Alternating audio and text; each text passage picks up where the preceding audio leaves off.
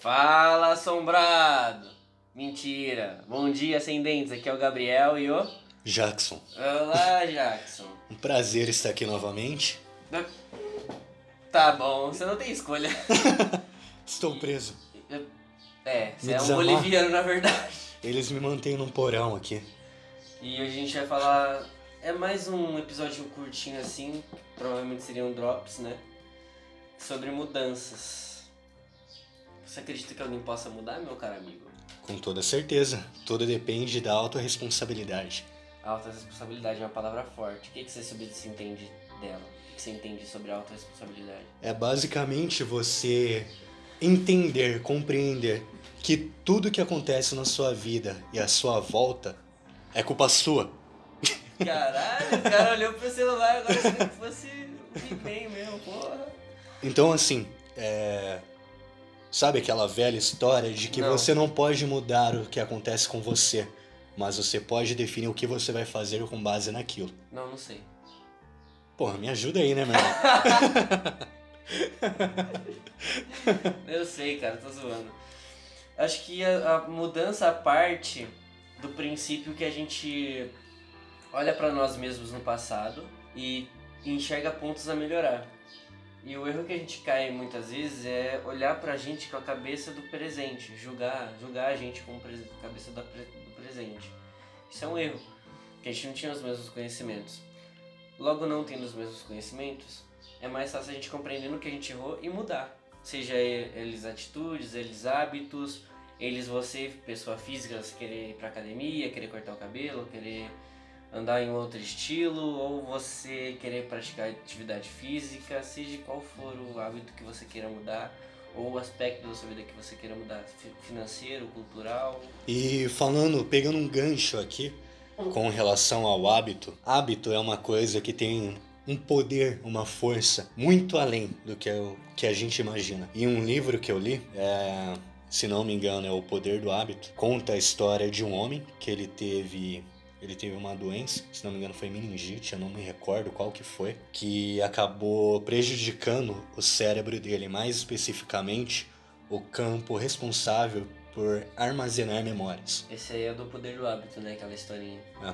Então, assim, ele, a memória dele era extremamente curta, coisa de segundos. E a mulher dele levava ele para caminhar em volta do quarteirão, pela, pelo bairro ali, todo dia, diversas vezes. E houve um dia em que ele sumiu. A esposa ficou desesperada procurando ele e acabou que pouco de- tempo depois ele chegou em casa. E com o tempo ela- percebeu que ele fazia exatamente o mesmo caminho. Então, é, Acabou isso se habituando. acabou se habituando.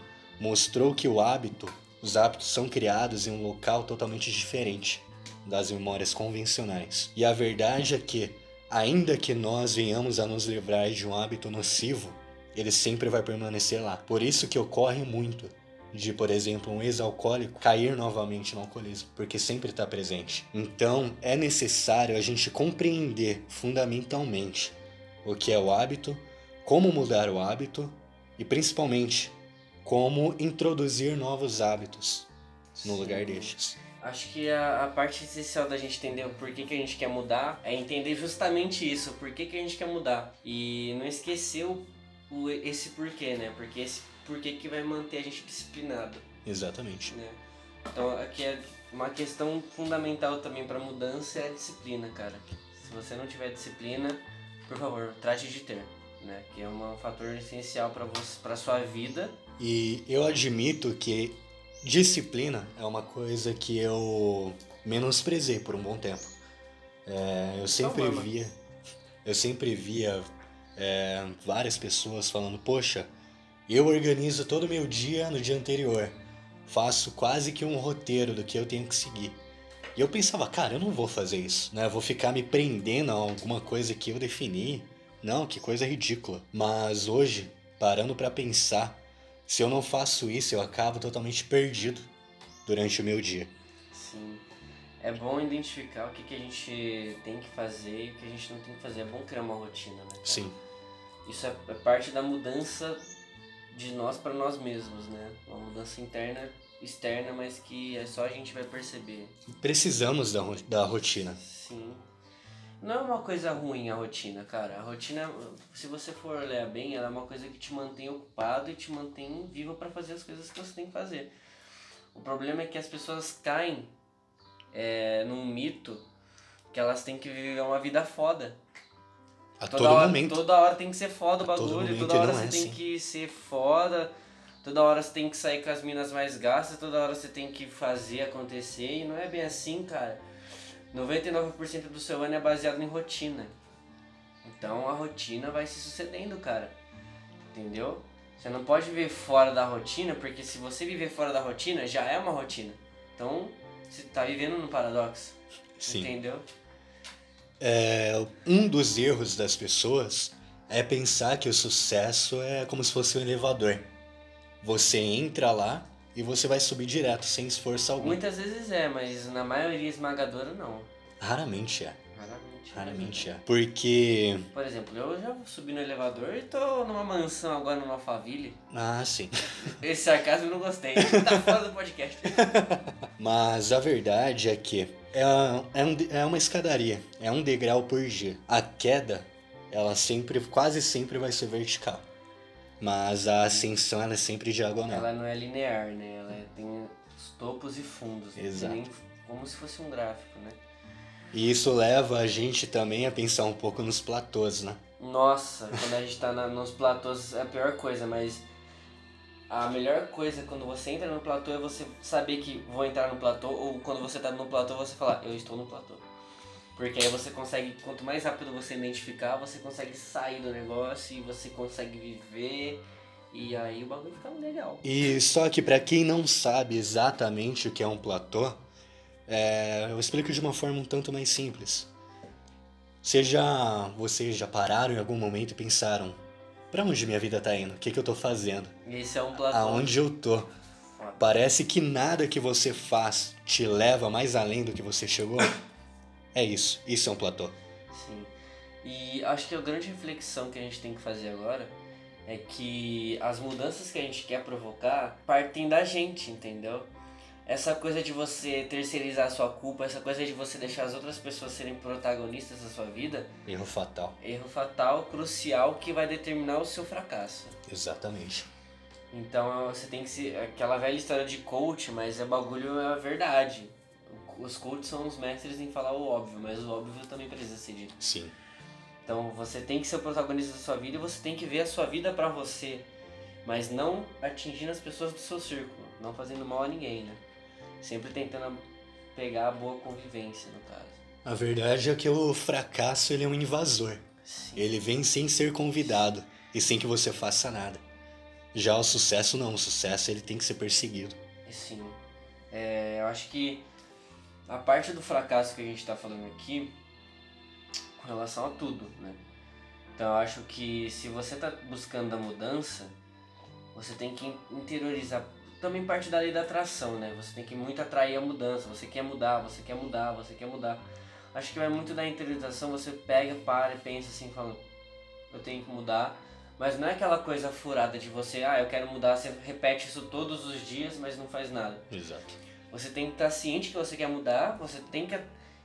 os pensamentos ruins vão acontecer, cara. Você só tem que rebater eles quando você sentir que eles estão chegando, entendeu? Sim. E uma coisa, é, a gente fala aqui, tipo, lei da atração tal, mas a verdade é que não é interessante ficar se prendendo a conceitos metafísicos dos livros que nós lemos, porque a tendência do ser humano é a estagnação.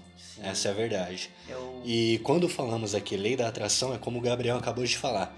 Não é ficar sentado e ficar pensando em um milhão. também, né, cara? Não é ficar pensando, eu vou ganhar um milhão, eu vou ganhar um milhão, eu vou ganhar um milhão. Isso não vai acontecer se você não levantar o rabo da cadeira e fazer alguma coisa. Então, a vida como uma, a vida não é uma reta, ela é cheia de curvas. Então, você vai você vai sim pensar em coisas negativas um tempo, que é o que a gente falou. Você vai, né, ter as reviravoltas, E aí você é tem que rebatê-las. E aí entra o medo, toda aquela questão que a gente falou. Mas a questão é que a gente sempre tem medo do que a gente não conhece. E a gente sempre teme o que a gente não conhece. Então a gente tem Temer eu acho que é diferente de medo. Temer é mais quando você tem receio, mas você encara. O medo é quando te paralisa realmente. Uhum. Eu acho que essas duas definições pra mim, dessas, desses conceitos. Eu acho, eu acho, cara, que por mais medo que você tenha de alguma coisa, você não pode se privar a mudança, né? A mudança tá, tá na nossa vida, tá na nossa conjectura, tudo muda, tudo evolui. E a mudança tá internamente, intrinsecamente ligada à evolução. É aquela frase bem clichê que a gente vê direto no Facebook. O sucesso que você tanto almeja se esconde nas coisas que você não faz. Ele é coach, pessoal. Eu não sou coach. É coach quântico. Pelo amor de Deus. Mas se realmente exis- existem algumas verdades nessas frases totalmente manjadas, a gente precisa compreender isso. É como o ET Bilu fala, né? Quero que vocês apenas busquem conhecimento.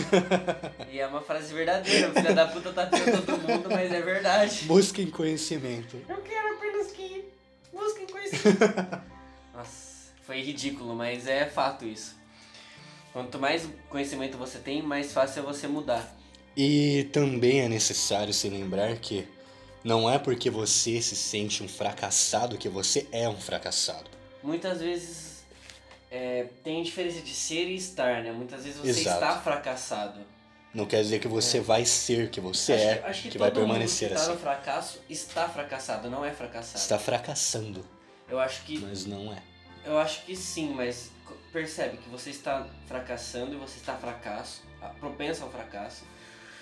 E quando você fala que você está no fracasso, você se submete automaticamente a uma situação que você pode mudar. Ou você se conforma de vez com a situação, E vive o fracasso, aí você se torna um fracasso, aí você é fracassado. exato. Ou isso vai te gerar um inconformismo e a partir do inconformismo vai te gerar a autorresponsabilidade de ver que aquela situação está pode estar fora do seu círculo de influência. Sim. Mas ainda existem diversas coisas que você pode fazer, diversas ações a se tomar para sair dessa situação, Sim. né? É, eu acho que por um episódio bem curtinho já tá bom demais, né? Eu peço que vocês deixem os seus comentários no nosso canal do YouTube, no nosso e-mail também, ascendentespodcast.gmail.com. Caso vocês queiram mandar macumba pra gente, a gente já, já vai criar uma caixa postal também. E aí vocês podem mandar livro macumbado pro Jackson, comida pra mim. Não, livre macumbado eu rejeito. Eu rejeito qualquer tipo de macumba. Tá? Eu quero deixar claro. Muito obrigado pela atenção de vocês. E Foi um prazer. Até mais.